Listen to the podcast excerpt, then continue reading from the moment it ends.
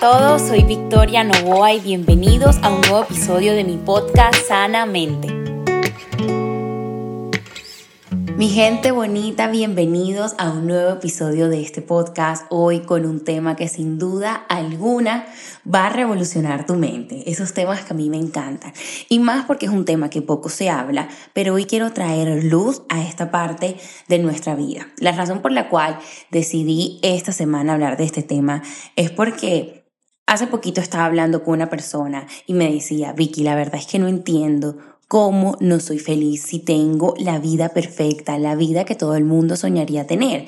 Tengo una familia hermosa, tengo un trabajo increíble, económicamente estoy bien, me puedo dar todos los gustos que quiera y no entiendo por qué vivo más estresado, preocupado, con ansiedad, todo me agobia y nunca puedo encontrar ese equilibrio de bienestar emocional en mi vida, sino todo lo contrario. Y anhelo y deseo realmente vivir una vida mucho más ligera, vivir una vida mucho más tranquila, no quitando lo que ya tengo, no quitando el trabajo, no quitando mi familia, no quitando todo lo increíble que él me contaba que tenía, pero sí realizando realmente un cambio en su vida. Y él me decía, dime qué puedo hacer, dime qué herramienta me tienes para esto y fue súper chistoso, pero a la final tuvimos una conversación donde pude traer luz a esta parte de su vida que quiero que hoy podamos juntos también reconocer.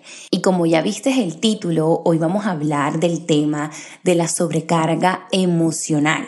Y es que cuando se viven situaciones estresantes como la pandemia que la vivimos y que cada persona la vivió de una forma completamente diferente, cuando vivimos una ruptura, un duelo, un exceso laboral, las personas podemos sentir que no tenemos bajo control nuestra vida. Y eso empieza a afectar todo nuestro estado emocional y llevarnos a vivir o a sostener una sobrecarga emocional. Que esta sobrecarga realmente sucede cuando hay una saturación de sentimientos, pensamientos y sensaciones que derivan en un agotamiento mental y en un agotamiento también físico. Es decir, es un estado emocional que aparece cuando el entorno es estresante y la persona cree que no tiene los recursos y las capacidades suficientes para cambiar las circunstancias o hacerle frente a esas diversas situaciones. Es decir, como para integrarlo y entenderlo súper bien, y es que la sobrecarga emocional surge cuando una situación que es estresante sobrepasa los niveles de tolerancia en una persona. Quien sufre una sobrecarga emocional ya agotado todos sus recursos de afrontamiento porque ha estado sometido a niveles altos de estrés durante un tiempo considerable, es decir, que está sosteniendo una carga mucho más grande de la que esa persona puede soportar. Y aquí te pongo un ejemplo. Imagínate que estamos en el gimnasio, por más que tú quieras alcanzar X peso, si tú no tienes la fuerza necesaria para alcanzar ese peso, no lo vas a poder alzar. ¿Por qué? Porque nuestro cuerpo físico realmente tiene un límite para poder cargar un peso. Hay pesos que por más que quieras cargar, son imposibles de sostener, son imposibles de mantener, son imposibles de alzar. Igual pasa también con nuestra mente, igual también pasan con nuestras emociones. Hay sobrecargas, hay pesos, hay situaciones que son insostenibles de cargar.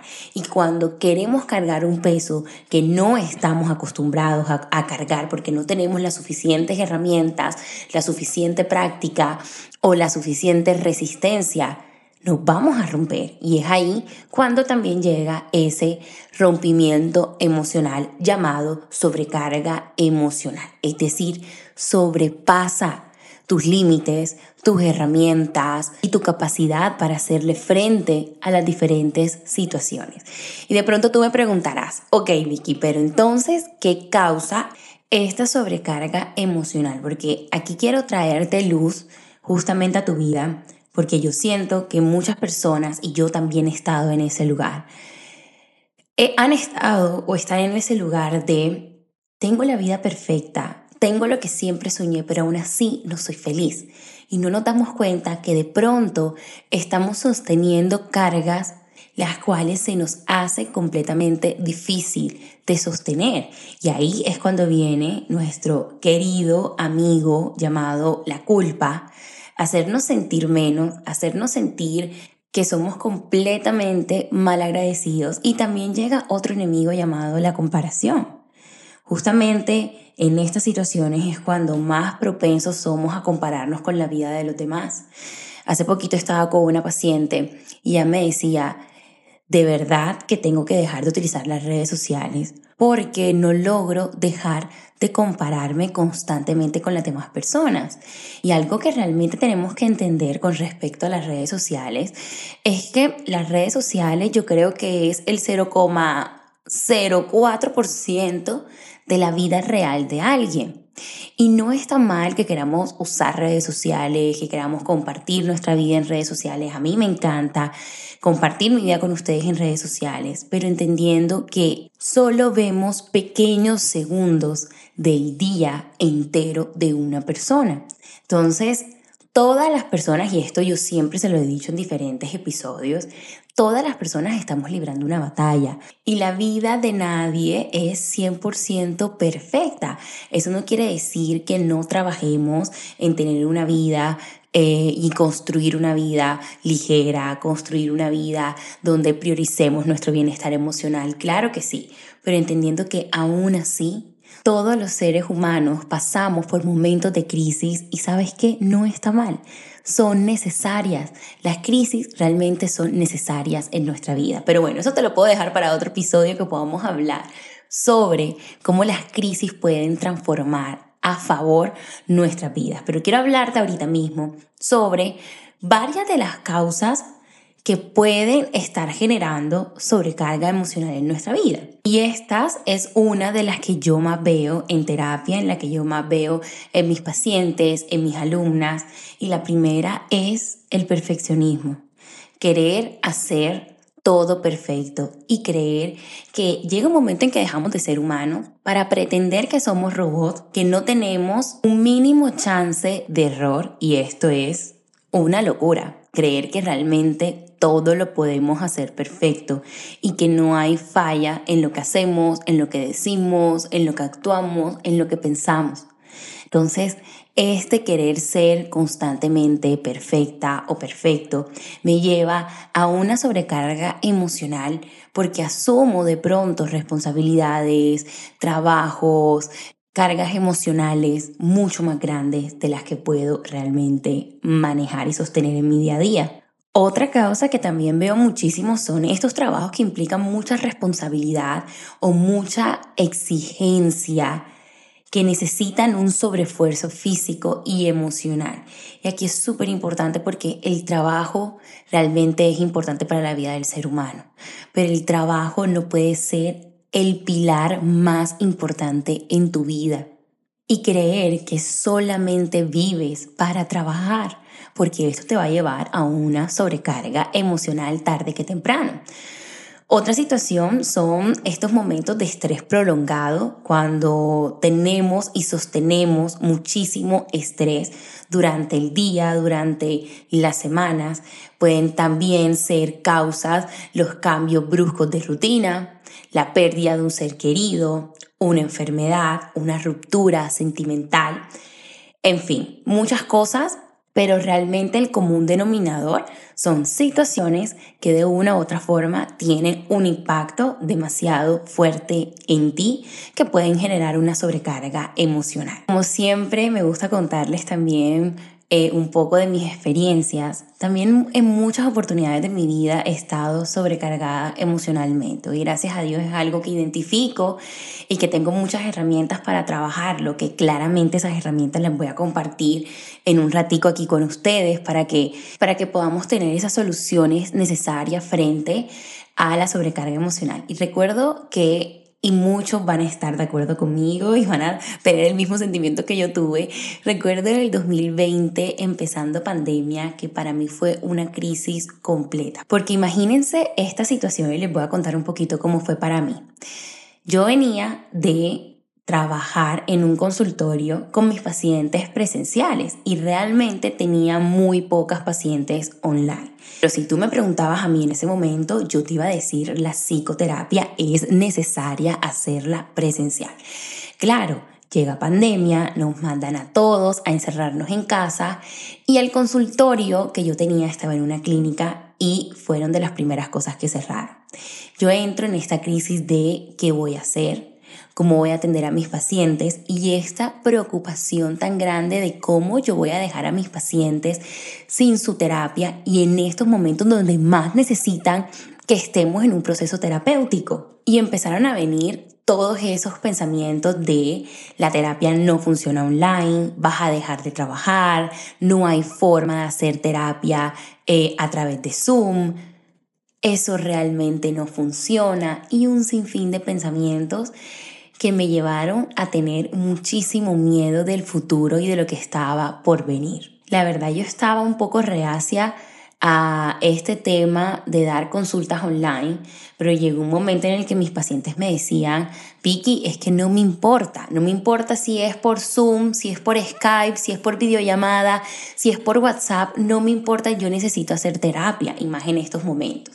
Me lanzo yo a empezar a hacer terapia online ya con todos mis pacientes presenciales y a darle la oportunidad al principio, como te cuento, estaba reacia, pero luego fueron pasando los días y me di cuenta que realmente era demasiado efectiva, que lo que podía lograr de forma presencial lo estaba logrando de forma online.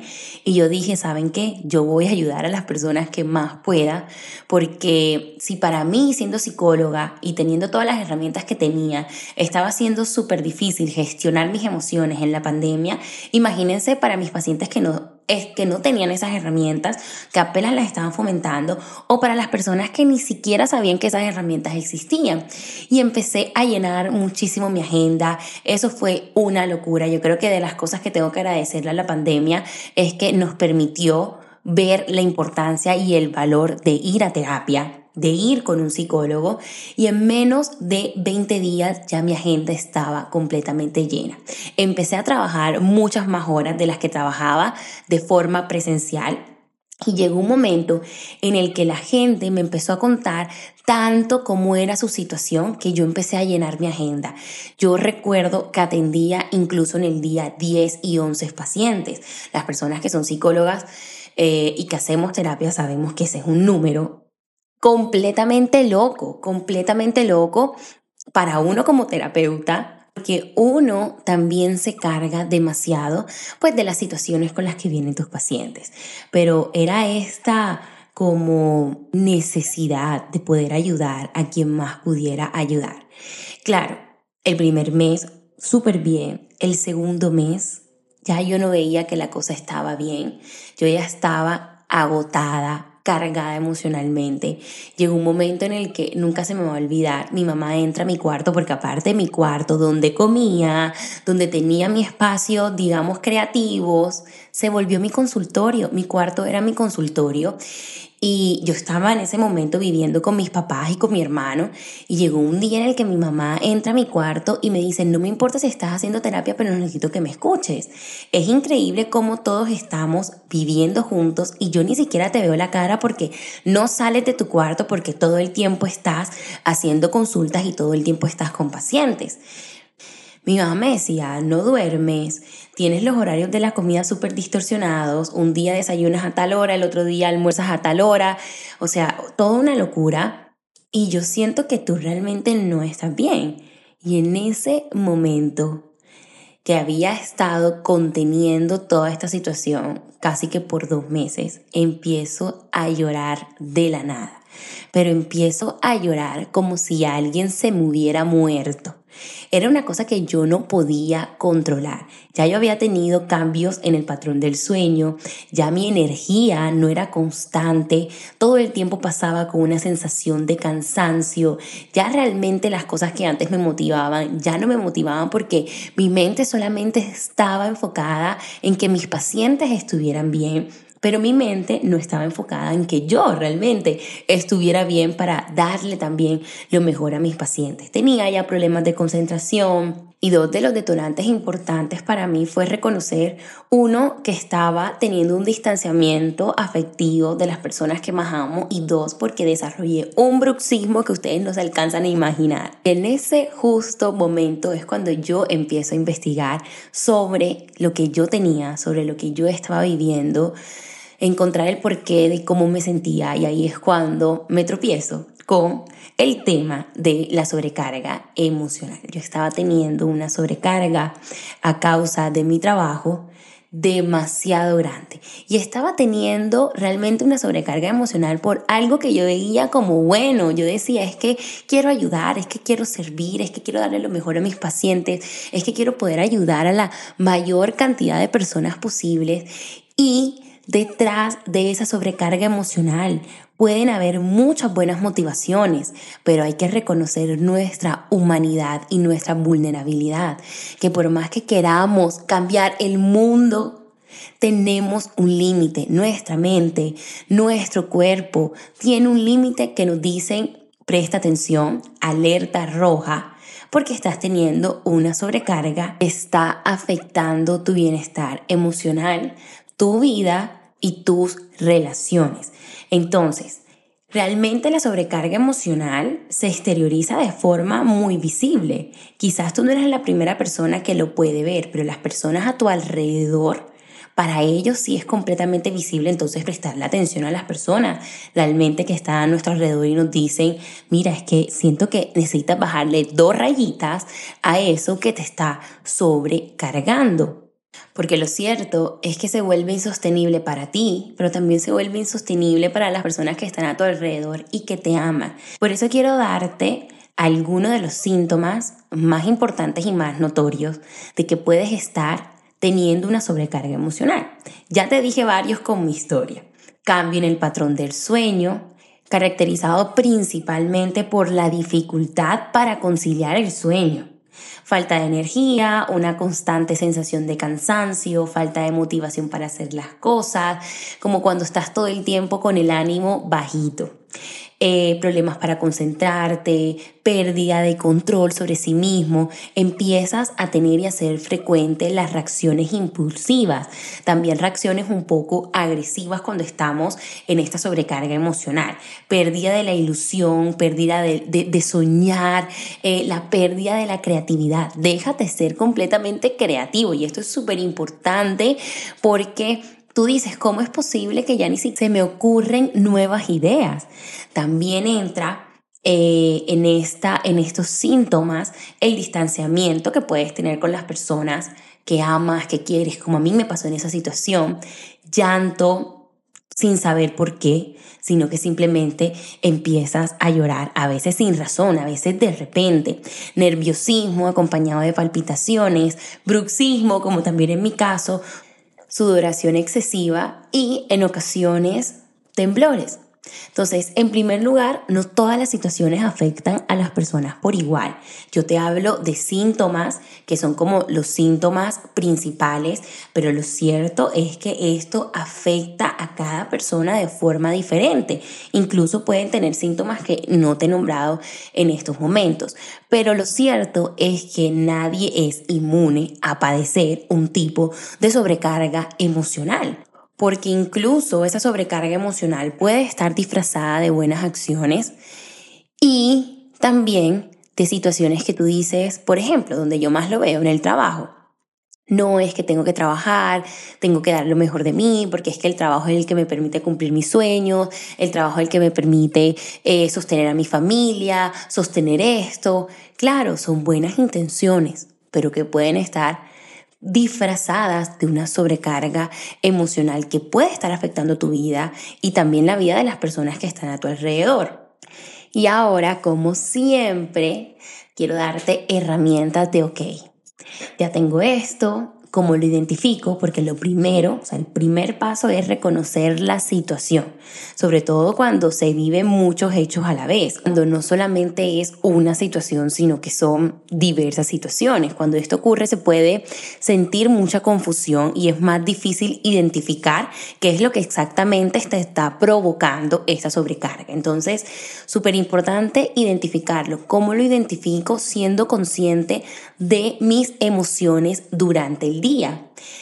¿Qué emociones son más altas y qué emociones son más bajas? ¿Qué emociones me generan bienestar y qué emociones no me están generando bienestar? Y cuando yo identifico que un acto, que una situación, que un trabajo, que un tema, que una persona, porque a veces también una sobrecarga emocional puede derivarse de la relación con alguien, de una persona, es importante emprender las alarmas y decir, ok, esta persona, esta situación no me hace sentir bien, me genera malestar, me genera inseguridad, me genera ansiedad, me genera estrés y así podemos conectar con reconocer cuáles son las situaciones que nos producen sobrecarga emocional. Entonces aquí quiero darte herramientas de, ok, ya Vicky identifiqué que tengo una sobrecarga emocional y ya identifiqué que viene de esta situación o de estas situaciones, ¿qué hago? ¿Cómo puedo hacer para desintoxicarme de esa sobrecarga emocional y entrar en un estado de bienestar emocional,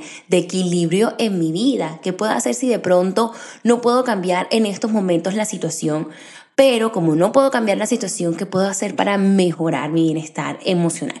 Y aquí te voy a decir algo súper importante, pero que en muchas ocasiones suena cliché porque no lo dicen en todos lados, lo leemos en todos lados y te lo voy a volver a repetir porque es demasiado importante y es realizar alguna actividad física ya que la actividad física realmente nos permite liberar tensión en el cuerpo.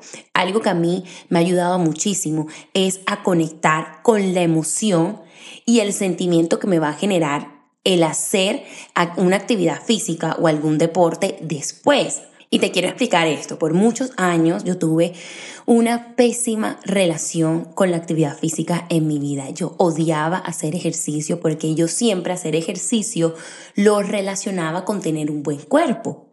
Esa era mi única motivación. Realmente, te soy sincera y te abro mi corazón, esa era mi única motivación. Y como esa era mi única motivación, yo me quedaba corta. Y yo decía, qué pereza hacer ejercicio. Cada vez que iba me sentía frustrada, no me generaba ningún bienestar, porque como no veía los resultados de forma inmediata, me generaba más estrés, me generaba más angustia que bienestar. Hoy en día esa relación ha cambiado muchísimo y la he sanado por completo porque me permití relacionar la actividad física no con mi cuerpo, sino con mi bienestar.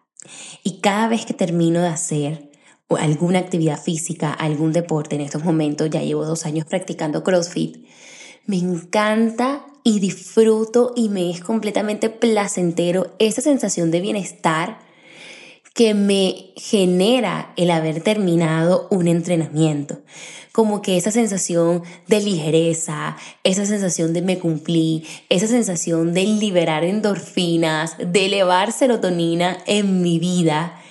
Y cada vez que pienso en hacer ejercicio, trato de conectar más con esa emoción que voy a sentir después de hacer ejercicio que con la emoción del momento que es que pereza, no quiero ir, que flojera, ¿por qué? sino más bien conectar con lo que me voy a sentir después. Cuando conecto, literalmente es como si me dieran un corrientazo de motivación que me dice, levántate, ve a hacer ejercicio, para lo que estás haciendo, porque quieres y disfrutas conectar con esa emoción de bienestar que te genera hacer ejercicio. Así que eso es un dato que te doy, un tip que te doy, que a mí me ha funcionado muchísimo y me ha permitido cambiar mi, relación con el ejercicio.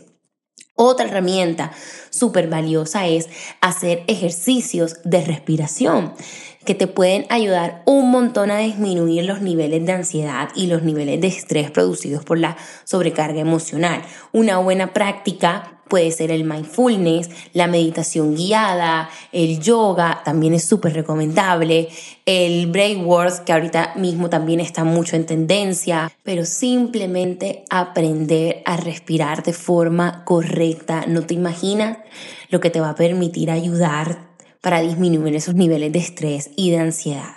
Otra herramienta súper importante es establecer límites. Y esto es, digamos que, la joya de la corona.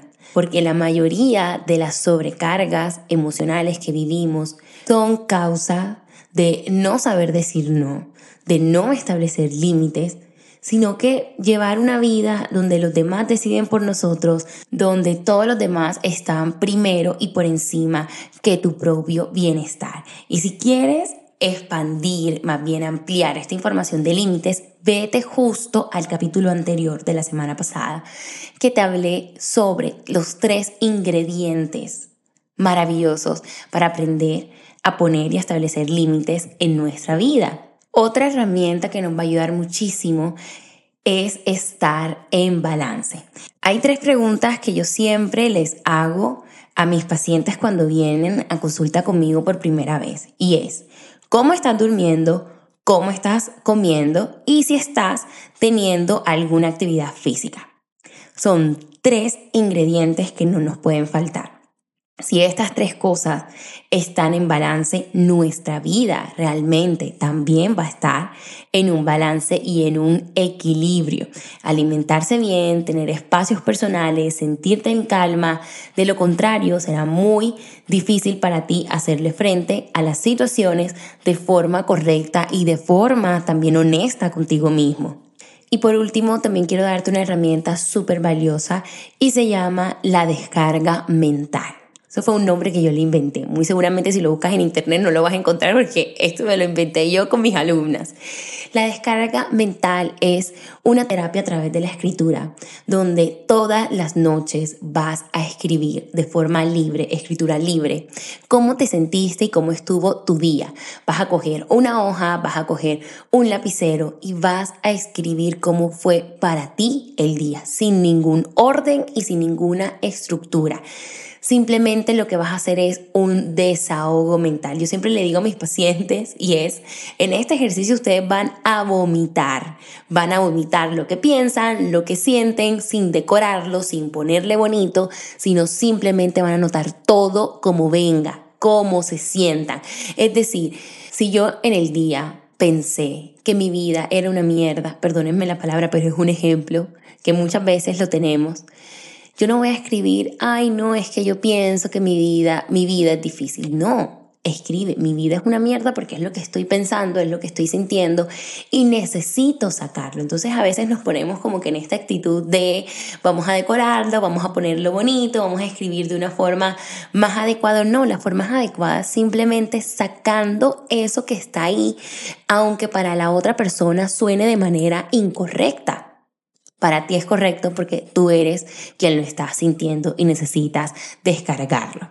Otra herramienta que te había dicho anteriormente que va a ser la última, pero es que me acabo de acordar de ella, es aprender a romantizar tu vida. Y tranquilos porque le voy a dedicar un episodio del podcast a cómo romantizar nuestra vida. ¿Qué pasa? Que muchas veces vivimos en piloto automático. Así tal cual, piloto automático. Vamos por la vida sin intención alguna y sin valorar los pequeños momentos de nuestra rutina diaria. Entonces, romantizar es empezar a ver como especial lo que se volvió rutina para ti. Yo hoy en día romantizo todo, yo romantizo tomar una, una taza de café, yo romantizo desayunar, yo romantizo cepillarme los dientes, o sea, en ese nivel estoy romantizar absolutamente todo. Porque cuando tú le pones intención a los pequeños momentos que te das a ti, porque el comer es un regalo que tú te das, el tener cuidado de ti es un regalo que tú te das, el maquillarte es un regalo que tú te das. Tu día está lleno de regalos que tú te das a ti misma, a ti mismo entonces, no es lo mismo verlos como cosas que hacemos como rutina o como cosas que realmente nos está brindando bienestar, nos está brindando amor a nosotros mismos. Entonces, cuando tú empiezas a romantizar tu vida y cuando empiezas a darte cuenta de lo afortunada que eres en tu rutina diaria, en tu día a día, porque puedes levantarte, porque puedes caminar, porque puedes estirarte, porque puedes tomarte una taza de café. Mira, te voy a decir algo para que tú entiendas cómo a veces pasamos por desapercibido muchas cosas y El año pasado estuve luchando con una bacteria súper fuerte en mi estómago ya. Luego otro episodio donde les cuente mi lucha con, con mi sistema digestivo. Y lo primero que me quitaron fue el café. Me dijeron la cafeína te destruye. O sea, en estos momentos cafeína no puedes tomar. Y, y, la gente a veces toma café sin saber que hay otras personas como yo que no podemos tomar café y que, no, y que quisiéramos disfrutarlo, pero ahorita no, no puedo disfrutarlo. Entonces a lo que voy es valorar y romantizar las pequeñas cosas que hacemos en el día a día.